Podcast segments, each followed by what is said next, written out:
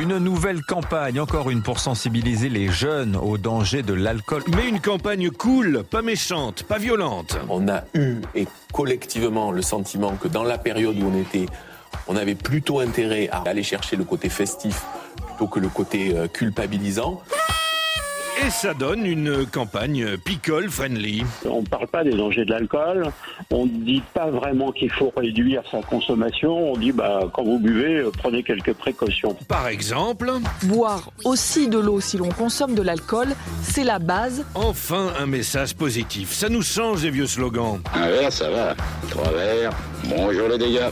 Tu t'es vu quand t'as bu En 2023, on accompagne le jeune qui se bourre la gueule. On lui fait pas la leçon, comme dans les années 70. Le Haut Comité d'études et d'information sur l'alcoolisme et le ministère de l'Éducation nationale ont réalisé un dossier intitulé Un ami qui peut faire du mal, l'alcool. Alors aujourd'hui, certains soupçonnent le gouvernement d'avoir cédé au lobby viticole. Le ministère de la Santé a annulé deux campagnes de prévention sur les risques liés à la consommation d'alcool. Allez, santé. Privilégier la filière vin à la santé publique, c'est pourtant pas le genre des politiques français.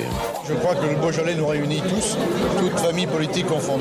L'exemple vient d'en haut. Comme le président de la République, comme des millions de Français, j'aime le vin. Jacques Chirac enchaînait les demi. J'aime toutes les bières, légères. Et blanc. Emmanuel Macron préfère les verts de rouge. au moins le midi et un le soir. Ce que je reste sur cette philosophie que c'est un antioxydant. Donc, euh, Et il y a cinq ans, un porte-parole du gouvernement était prêt à dire à peu près n'importe quoi pour ne pas fâcher les viticulteurs. Évidemment qu'il y a de l'alcool dans le vin, mais c'est un alcool qui n'est pas fort euh, et qui, euh, du coup, fait partie de notre tradition, de notre culture, de notre identité nationale. Il n'est pas notre ennemi. L'alcool aide à dire des conneries. Allez, les jeunes, à la vôtre. Comme disait Malraux, qu'est-ce que tu bois